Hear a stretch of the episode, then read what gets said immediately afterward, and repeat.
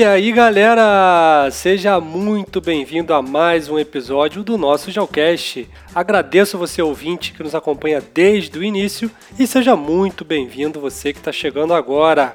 Hoje teremos um programa muito especial. Mais uma vez, vamos entrevistar a professora Júlia Matoso para falar de feminismo. Júlia Matoso participou pela primeira vez lá no episódio 3, na qual ela falou das origens do feminismo, e no episódio de hoje seria uma continuação, um aprofundamento aí dessas questões, falando de machismo estrutural, de empoderamento, lugar de fala e várias questões que fazem parte do feminismo. A Júlia Matoso tem graduação, mestrado e doutorado em filosofia. A graduação ela fez pela Universidade Católica de Petrópolis, o mestrado pela PUC Rio e o doutorado pela Universidade Federal do Rio de Janeiro. O meu nome é Romulo Weckmiller, eu tenho toda uma formação em Geografia pela Universidade Federal Fluminense, graduação, mestrado e doutorado. Equipe escalada, vamos à nossa entrevista.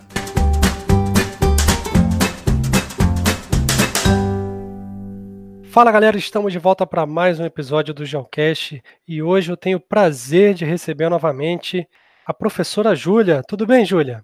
Tudo bom. E esse episódio, Júlia, é uma continuação aí espiritual do nosso primeiro episódio juntos, lá no Geocast 3. Para quem não lembra, vale o convite você voltar lá e ouvir, mas nós falamos aí resumidamente sobre a origem do feminismo, a importância do feminismo na atualidade, os diferentes correntes. Então foi mais um, um programa básico sobre esse assunto. E agora, Júlia, a, a expectativa é que a gente consiga aprofundar alguns assuntos aí sobre essa questão.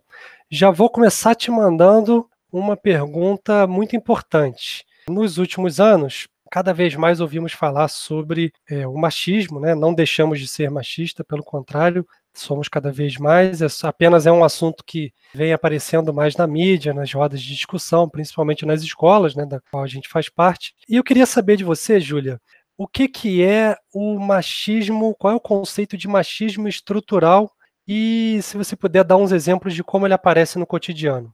Bom, posso sim. É, queria só primeiramente agradecer né, a oportunidade de falar sobre um tema tão importante para o dia a dia de todas as pessoas e é sempre um prazer estar aqui falando um pouquinho com você, é, principalmente sobre feminismo. Bom, machismo estrutural. É, basta a gente pensar no, no próprio conceito, né? É algo que vem da estrutura, é algo que está é, completamente no fundamento e nas bases mais profundas da nossa sociedade. A gente tem aí um sistema hoje atual, vou fazer um, um paralelo com o sistema capitalista, que muita gente pensa que é, são duas coisas separadas, mas são duas coisas que estão muito atreladas, né, muito entrelaçadas, o patriarcado e o capitalismo. Então, essa estrutura diz respeito a todo esse sistema que a gente está inserido, que a gente sabe que ele é completamente estrutural, e a gente não vê. Parece que faz parte da nossa natureza, mas na verdade foi imposto pela nossa cultura. E foi imposto o quê? Primeiramente, a diferença entre gênero, que gênero é só uma outra palavra que a gente pode usar para determinar estereótipos sexualizados. Então, ele surge né, com essa diferença entre os gêneros, que também é uma diferença estrutural, que a gente debateu lá no, no Geocast 4, exatamente sobre esse abismo que acontece quando a gente constrói essa separação de gênero entre feminino e masculino. E a gente cria essa estrutura e a gente reproduz com muita facilidade. Por quê? Porque serve ao sistema. Então, o que, que a gente tem o tempo inteiro né, no nosso cotidiano para reforçar esse machismo estrutural? A gente tem a noção primeira, né, de que mulheres são o sexo frágil, né, de que mulheres são mais recatadas, mais quietas, necessariamente mais cuidadoras. Então, a partir desse estereótipo do gênero feminino, a gente atrela todas as outras, todos os outros estereótipos que vêm com o trabalho doméstico, né? Porque se a gente for pensar, dados estatísticos comprovam que as mulheres gastam cerca de 24 horas semanais nos trabalhos domésticos, enquanto que os homens que trabalham gastam apenas 10 horas. A relação de cuidado, a maternidade compulsória, a gente tem também nessa relação aí é, o consumo de pornografia, a prostituição, a própria construção da feminilidade. Quando a gente pensa em feminilidade, a gente tem um problema muito grande aí por quê? Porque quem construiu o estereótipo e o conceito de feminilidade não foram as mulheres, foram os homens. Então, até que ponto eu sei de fato o que é ser feminina? Porque a feminilidade na estrutura patriarcal e machista que vivemos, ela é uma objetificação da mulher, né? O que, que significa ser feminina? É se depilar, é se maquiar, é usar salto. Então a gente atrela esses estereótipos femininos a uma suposta natureza feminina que na real não existe. Não existe uma natureza feminina. É, não existe nenhuma qualidade, nenhum valor, nenhum modo de vida que seja especificamente feminino. É, isso seria admitir a existência de uma natureza feminina que não existe. Por quê? Porque esses comportamentos são dados a partir da socialização. Eles são dados a partir do momento que as meninas, as mulheres, são socializadas desde muito cedo, por exemplo, a olharem os seus corpos como objetos. Por quê? Porque a coisa mais importante que que existe para uma menina nesses estereótipos que a gente vive é ser bela, né? Se manter bela, é ter o cabelo bonito, é ter a unha bonita, é ter o corpo bonito. E aí tem toda essa questão também da ramificação do corpo, né? É, então a gente vê isso o tempo todo no, no cotidiano e ainda confundindo, né? Eu lembro que lá no, no, na primeira vez que a gente falou sobre o feminismo, episódio 3, eu citei algumas diferenças dos feminismos, né?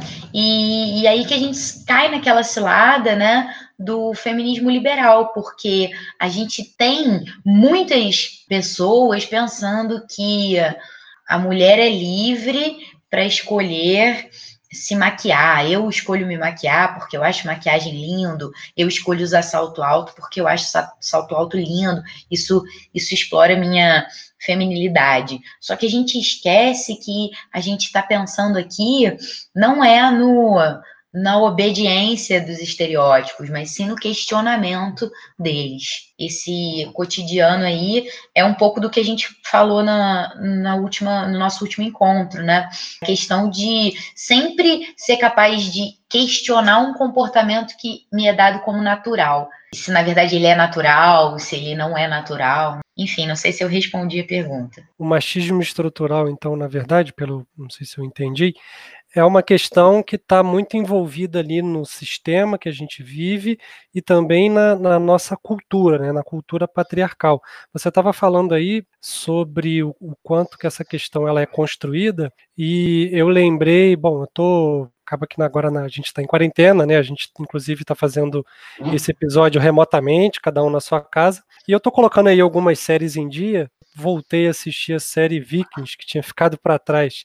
E é impressionante como é que a cultura do viking em relação às mulheres, ela é um pouco diferente, né? Você tem algumas personagens femininas ali que são muito fortes e participam da batalha junto com os homens, às vezes em pé de igualdade, né? Eu, pelo menos ali, nunca estudei a cultura viking, pelo que eu estou conhecendo agora. Acaba que é uma cultura diferente, tem o machismo, óbvio que tem, eu vejo muitas coisas ali na série que me lembram muito os dias atuais, mas você vê que as culturas, elas são diferentes em relação à mulher. Você tem algum exemplo para dar para gente de alguma cultura que não seja patriarcal? Então, Romulo, existiram muitas é, sociedades de matriz matriarcal antes do início ali do feudalismo, início do capitalismo. Se a gente for pensar é, algumas civilizações antigas e até mesmo durante a Idade Média, porque se a gente for pensar na caça às bruxas, ela foi acontecer mais na decadência da Idade Média, né? no início ali da, de um outro modo de pensar, que é o início da formação das cidades. Então, as mulheres, nesse momento histórico, elas foram dizimadas, né? A gente tem ali a caça às bruxas, e a caça às bruxas nada mais foi do que tirar justamente o poder dessas mulheres que tinham o controle da sua natalidade, que tinham o conhecimento das plantas e de como usar as plantas de maneira medicinal, o conhecimento das mulheres que sabiam ler e escrever, né? Você falou da, da série, eu nunca nunca assisti essa série, mas tem um filme muito interessante no Netflix que se chama A Noiva do Diabo, e é um filme que fala exatamente sobre esse período da caça às bruxas e como que é, o saber das mulheres, que era passado de geração em geração, ele foi desapropriado, ele foi completamente retirado das mulheres. E todas as mulheres que sabiam algo a mais, que sabiam ler e escrever, que tinham domínio das plantas, que tinham domínio do ciclo menstrual, que tinham o um mínimo de conhecimento, elas foram dizimadas. E o pior de tudo é que, assim, se tem muito pouco registro sobre todas essas mortes, né? Justamente porque elas eram tidas, tidas como bruxas, então eram marginalizadas, a população queria mesmo era que elas morressem, então a gente tem uma dificuldade de saber ao certo quantas mulheres foram dizimadas, porque poucas, poucos são os registros sobre isso.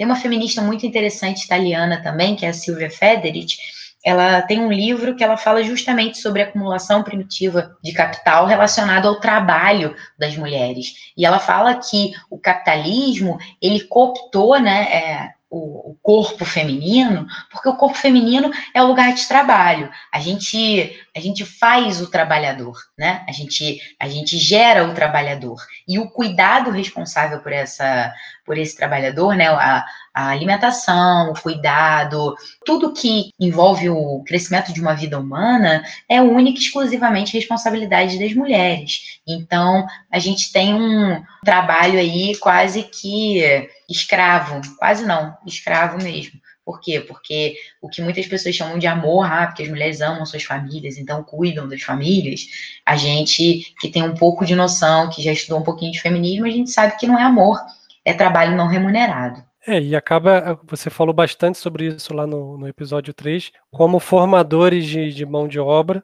você levantou, inclusive, uma questão que seria interessante que vocês recebessem para isso, porque afinal de contas é um, como você acabou de falar, um trabalho não remunerado. Agora, voltando para a segunda parte da pergunta, você deu um panorama bem rico para a gente sobre o que, que é o machismo estrutural, quais são aí os pilares de sustentação. Agora, eu queria uns exemplos práticos de como ele acontece no cotidiano, na sua maneira mais branda e mais suave possível. Suave, obviamente, para nós, né, que cometemos esse delito. Obviamente, as mulheres, quando ouvem isso, não é nada suave. Mas o que, que a sociedade faz de machismo e considera suave? E, ah, isso aí não é nada, isso, isso é mimimi. Dá uns exemplos para a gente, por favor. Bom, o tempo todo isso acontece, né? Quando a gente elogia, por exemplo, uma mulher somente pelo, pela beleza, né? Isso acontece muito. E enaltecer apenas o fato dela ser bela, né? Então, é, tudo aquilo que é de fora da beleza não é valorizado, por quê? Porque a melhor, o melhor adjetivo de uma mulher é ela ser bela, né? Então isso acontece demais. Vem antes da competência e da capacidade, né? Vem antes de qualquer coisa, né? Porque sempre é, é a coisa que eu falei da objetificação. Que isso vai estar atrelado também às roupas que são produzidas para as mulheres e que lá na frente vão culpabilizar é, determinados abusos. Né? Mas, enfim, você pediu exemplos brandos. Bom, muitas mulheres, assim, eu não acho isso brando, é, é o que você falou, né? Mas a gente reproduz isso o tempo todo, inclusive nós mesmos. A própria depilação, né? Uma mulher que, que não se depila, ela é tida como suja ou, ou menos higiênica, ou se cuida menos do que uma que se depila. Muito pré-julgada. Sim, e muitas que se depilam falam assim: ah, não, eu não ligo, não, é só porque eu gosto mesmo. E aí a gente entende que todo esse gosto, ele é também uma construção social. Como que a gente gosta de determinada coisa e não de outra. É uma, é uma construção social, é uma é toda uma tutoria ali do que, que pode gostar e do que não pode gostar. E aí, se a gente for partir para as outras esferas, a competência também. Basta a gente pensar que, por exemplo, a gente tem 10% somente 10% de mulheres que ocupam cargos públicos de política no mundo. A gente não tem uma representação no poder, né? Não, não existe uma representação no poder de fato. O que acontece é que essas coisas pequenas que a gente reproduz sobre as mulheres serem menos capazes, ou se a mulher tem que escolher, por exemplo, entre a vida profissional e formar uma família, né? Porque isso também acontece muito. É, tem, tem que ser mãe, aí de alguma forma interrompe uma carreira profissional, porque ela não vai poder dar continuidade da mesma forma que um homem. O contrário também, né? Se a mulher chega numa determinada idade e até aquele momento ela só pensou ali em fazer uma pós, em trabalhar, em subir, as pessoas começam a se perguntar: poxa, essa, ela não vai ser mãe, ela não vai ter filho, né? Então é uma, a gente esquece às vezes que é uma opção, ela não precisa ter filho para ser uma pessoa bem-sucedida, para ser uma mulher. Parece que a formação da família acaba sendo um, um complemento ali da vida da mulher. Ela só atinge o seu objetivo se ela gerar essa família para a sociedade, né? A visão da sociedade Exatamente. é essa. E isso é reproduzido, né, Romulo, o tempo inteiro, das maneiras mais sutis até as maneiras mais é, agressivas, porque a maternidade é compulsória, diferente da paternidade, né? Sim. É, e eu lembro que da outra vez que a gente conversou, você, né, fora da gravação, me deu algumas dicas de material para ler, para assistir. Eu fiquei muito interessado, realmente me tocou bastante um documentário que você pediu para eu ver chamado Silêncio dos Homens.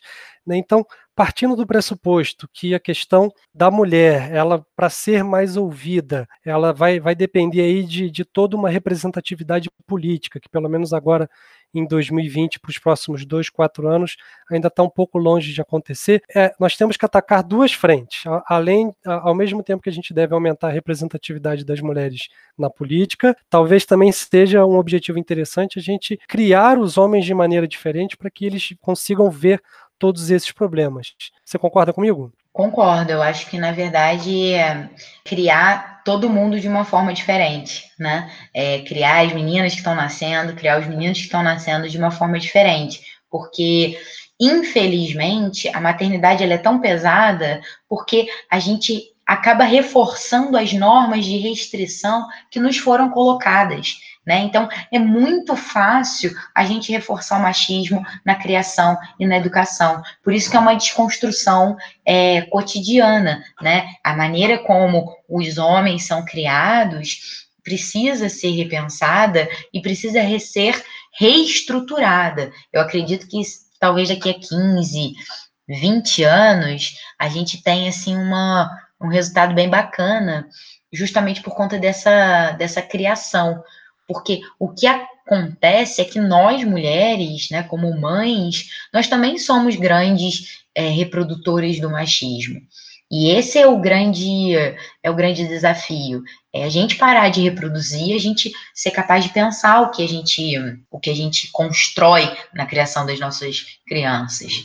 Isso acaba perpassando por um tema que está uma palavrinha que é uma palavrinha que vem aparecendo cada vez mais principalmente dentro das escolas, né, um ambiente que a gente faz parte, mas até na televisão, as séries, etc., que é a palavrinha empoderamento. Júlia, você podia falar para a gente, resumidamente, o que, que a gente pode entender por empoderamento? Bom, empoderamento, eu acho que não existe outra palavra senão liberdade. Empoderamento tem que ser um empoderamento que torna essa pessoa livre, de fato de todas essas amarras sociais, de todas essas objetificações, de todos esses estereótipos que são atrelados à mulher. O que a gente vê também, desculpa se eu estiver sendo repetitiva, mas o que a gente vê é que esse conceito, essa palavra, ela é muito explorada da maneira equivocada, porque a gente vê por exemplo, meninas postando fotos é, nuas ou semi-nuas.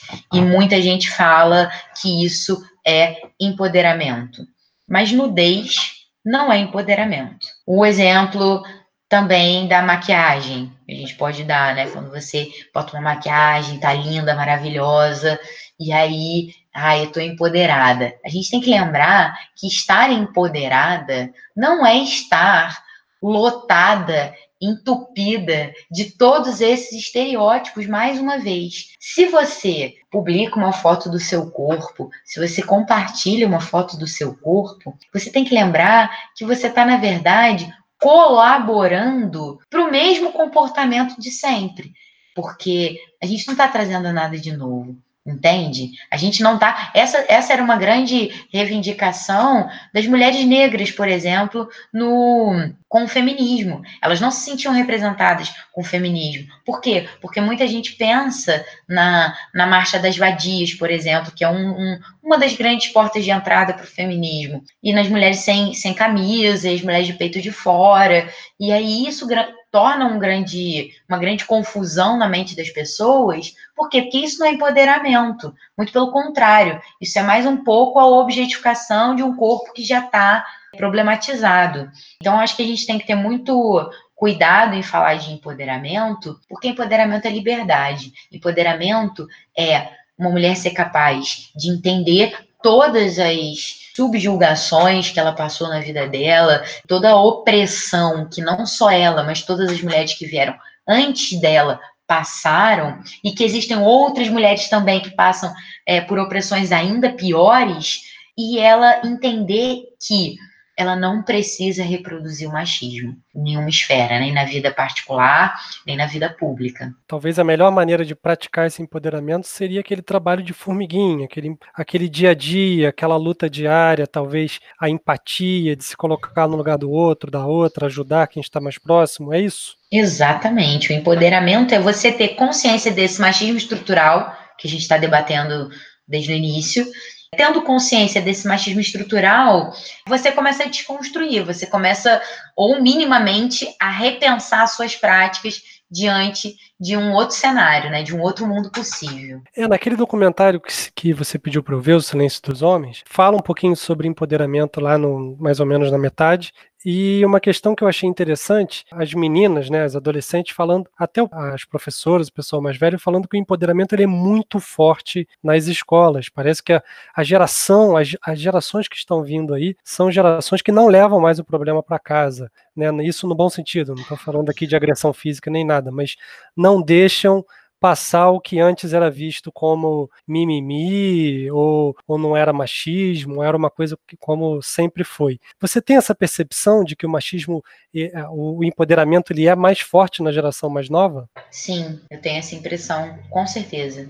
Até comparando assim com a nossa geração, né, Rômulo? Não sei você, mas na escola, eu não debati feminismo na escola. Eu me formei, faz 15 anos que eu me formei no, no terceiro ano do ensino médio. Eu não vi feminismo na escola, eu não vi feminismo na minha faculdade, eu não vi feminismo no mestrado, eu não vi feminismo no doutorado. Então, assim, eu fui entrar em contato com o feminismo é, por conta própria. Não foi, apesar de, de, de ser formada em filosofia, a filosofia nunca, nunca me possibilitou esse, esse, contato com o feminismo. Muito pelo contrário, o ambiente acadêmico da filosofia é completamente machista, completamente sexista. É, a gente estuda majoritariamente filósofos homens. Acho que na minha faculdade inteira eu não estudei nenhuma mulher. Eu não estudei nem esse Simone de Beauvoir, estudei na faculdade. Então, assim, só para a gente entender o panorama, eu estou falando de, de uma década atrás, duas décadas no máximo, né? Porque eu me formei em 2005, no, no terceiro ano do ensino médio, me formei na faculdade em 2008, terminei mestrado em 2011, enfim, a gente está falando de, de uma década. E hoje, as nossas alunas o pessoal que está na escola hoje já tem propriedade para falar de feminismo, elas já, já se dizem feministas, né? Muitas talvez ainda não saibam muito bem o que isso significa, mas elas se dizem feministas e elas procuram entender. Então, acho que assim, é um amadurecimento que demora também, não é? A partir do momento que eu me falo feminista ou que eu luto para me empoderar, eu consigo isso, né? Não, é um, é um é um trabalho gradativo, é o que eu falo, um trabalho cotidiano, essa coisa da formiguinha que você citou. É você cotidianamente entrar em contato com uma luta. Mas o lado que eu vejo muito bom disso é que, assim, cada vez menos as mulheres silenciam as agressões e os assédios. E isso é um lado muito bom do empoderamento e da liberdade de fala. Por quê? Porque quando elas sofrem um abuso ou quando elas vivem uma relação de abuso, elas já sabem identificar isso. E isso é muito bom. Por quê? Porque se a gente for pensar o que eu estava falando há 10 anos atrás, é, se vivia uma relação abusiva, nem se discutia sobre isso, nem se pensava sobre isso. É, a gente achava que o cara tinha razão, a gente achava que as mulheres estavam erradas e que é isso mesmo, vida que segue. É, até hoje isso acontece, claro, não estou falando que não acontece mais. Mas assim, eu acho que cada vez mais as mulheres estão com propriedade para não aturar mais esse tipo de comportamento por parte dos relacionamentos abusivos, por parte de um parceiro abusivo nem nos próprios relacionamentos, nem nos das amigas, né? Eu tenho reparado aquela frase do em, casa, em briga de marido e mulher, ninguém mete a colher, para essa geração não existe e estava na hora dessa frase cair, não é verdade? Exatamente, porque a gente vive no país, no quinto país que mais mata mulheres no mundo. Então, não tem como a gente ficar calado numa situação de violência doméstica ou de violência patriarcal. Tem uma, uma filósofa norte-americana, Bell Hooks, ela fala que é, seria excelente se a gente mudasse o termo de violência doméstica para violência patriarcal, porque é uma violência que está atrelada ao, ao, sistema, né? Não é uma violência meramente que acontece dentro de casa, que é o conceito que é passado, né?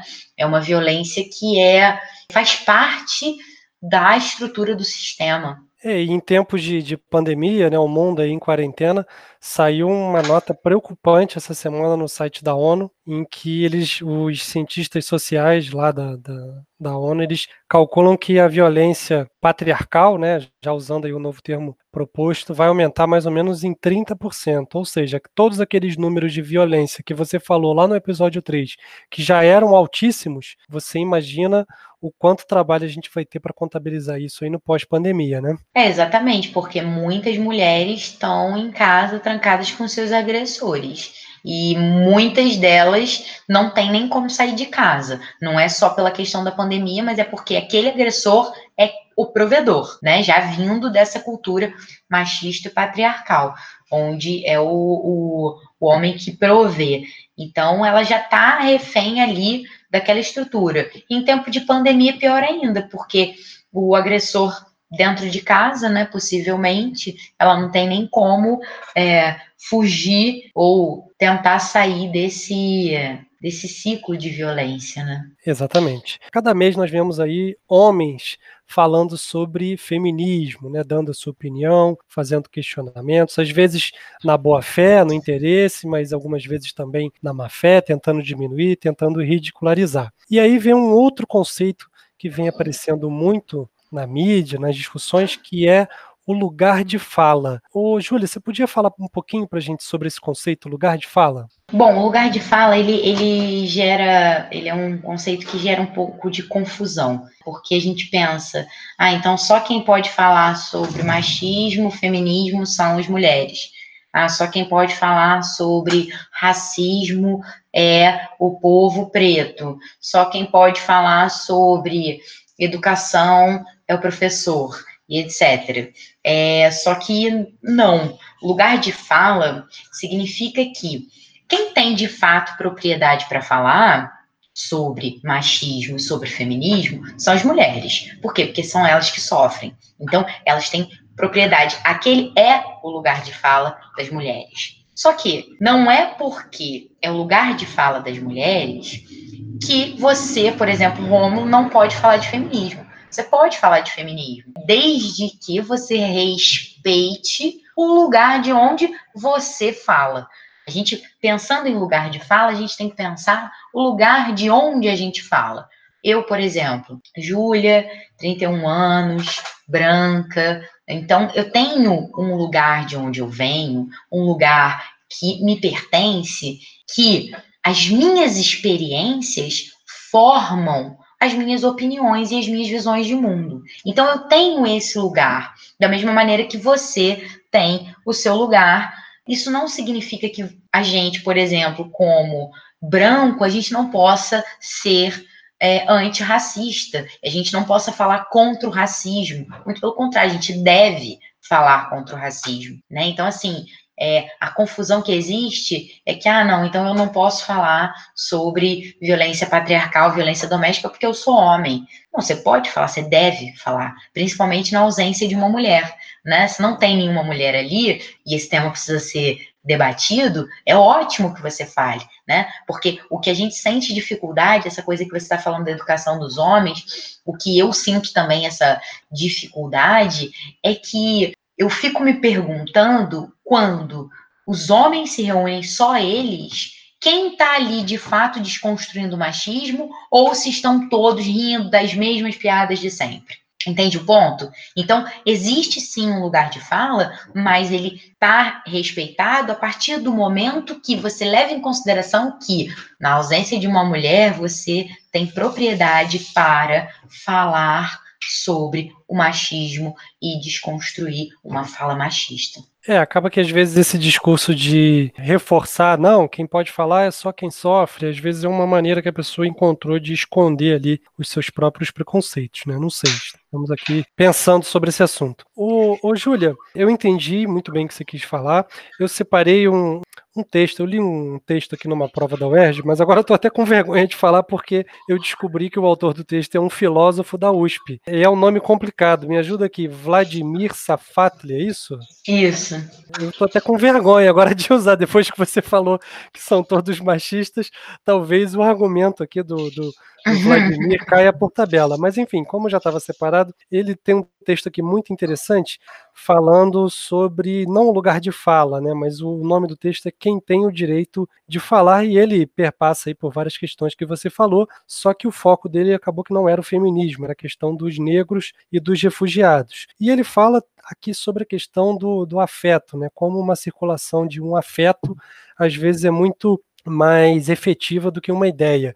Né? Então, os refugiados já estava a questão dos refugiados já estava na mídia, mas ela só teve o seu verdadeiro destaque, só teve realmente ali medidas sendo tomadas quando apareceu aquela foto daquele garotinho lá, não sei se você se recorda, é, desacordado, né, morto na beira do mar. Na praia. Então ali naquele momento todo mundo, quem não era refugiado, europeu, americano, australiano, todo mundo se colocou no lugar daquele pai, daquele garotinho. E ele diz muito interessante que o verdadeiro medo do poder é que você se coloque na posição de qualquer um. Isso tudo para dizer que ele diz o seguinte: o sistema tem várias maneiras de calar as minorias, e de acordo com o Vladimir, essa questão de colocar o discurso identitário né, só para quem é o identitário. E se a pessoa representante daquele grupo aceitar essa ideia, é uma maneira que o sistema encontrou de calar esse membro, porque afinal de contas o que ele vai falar ali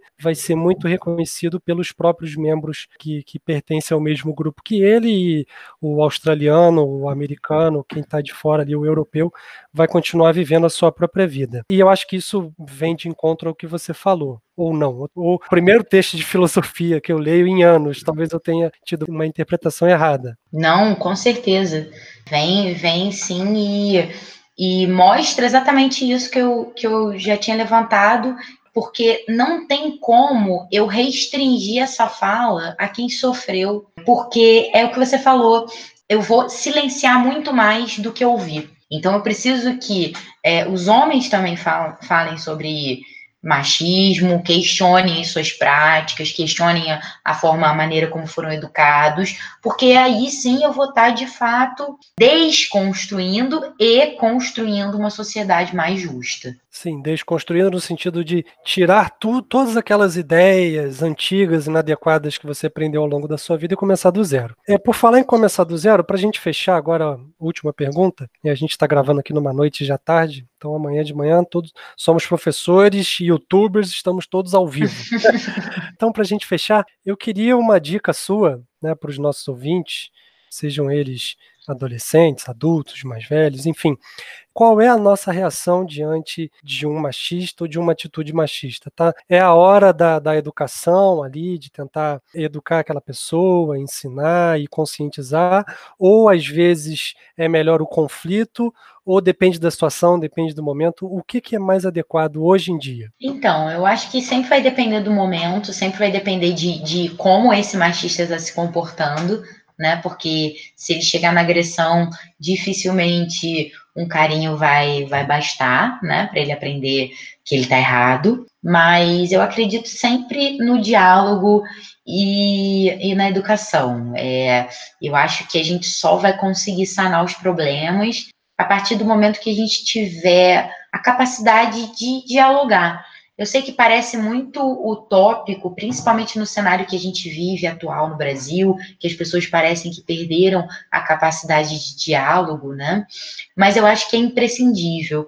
A gente só vai conseguir trazer o feminismo como pauta necessária e universal quando a gente entender que o feminismo é para todo mundo. O feminismo não é, é claro que é para as mulheres, é claro que as mulheres são a classe mais prejudicada desse sistema, mas a gente precisa que todo mundo abrace a causa e entenda que se eu abraço o feminismo, eu luto por uma sociedade mais justa. Se eu luto por uma sociedade mais justa, eu estou lutando por, pelo bem comum.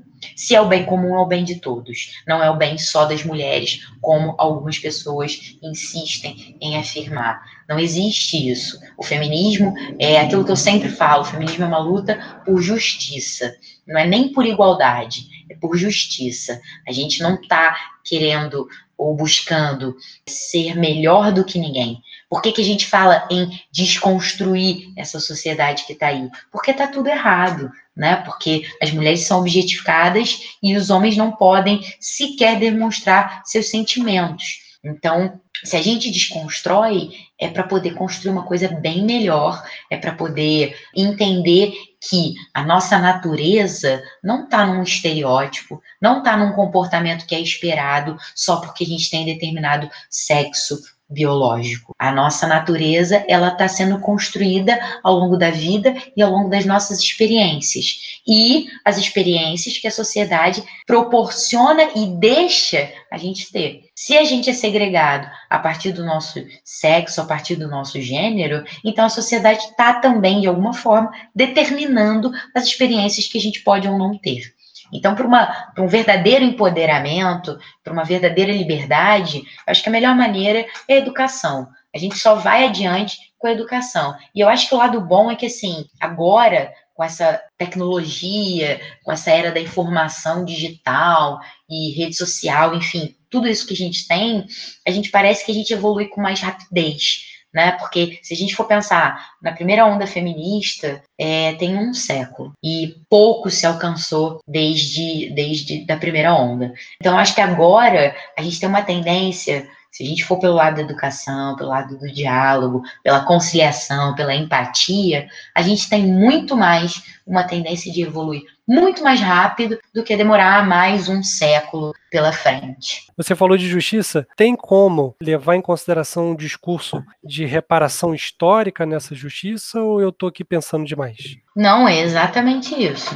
A justiça é exatamente isso. Platão tem uma, uma frase, um conceito né, de justiça que é dar a cada um o que lhe é devido. Então, para eu dar a cada um o que lhe é devido, eu preciso reparar esse dano histórico feito às mulheres. Então, existe sim, com certeza, uma reparação histórica. E justamente por isso que não é igualdade. Porque se eu penso em igualdade, então eu boto os dois sexos biológicos ou os gêneros que existem em pé de igualdade. Mas aí o que, que acontece? Eu não estou reparando o que já aconteceu antes. Eu não estou reparando as, as desigualdades que são milenares. Então, eu preciso de justiça exatamente para reparar o que aconteceu e para não deixar que isso se repita. É, essa confusão tem uma charge maravilhosa que me recordei agora, que ela ilustra bem essa confusão que você está falando. Colocar em igualdade, é uma, a charge é uma corrida, né, tipo uns 100 metros rasos aí, numa pista de atletismo. Colocar em igualdade, é isso que elas querem? Então tá, é uma sátira, né?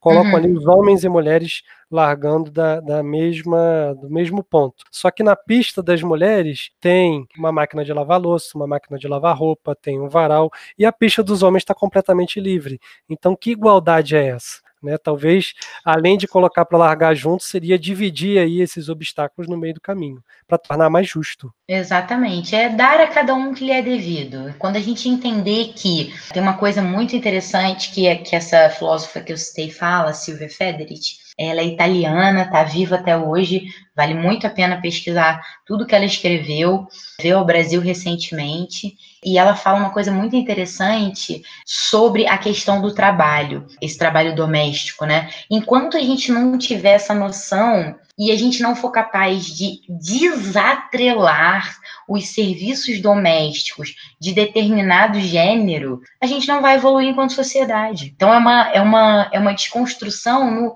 no mais profundo significado da palavra desconstruir, né? Você entender que enquanto esse trabalho não for separado, não for visto como um serviço que pertence a todos que moram na mesma comunidade ou na mesma casa, a gente ainda não vai evoluir.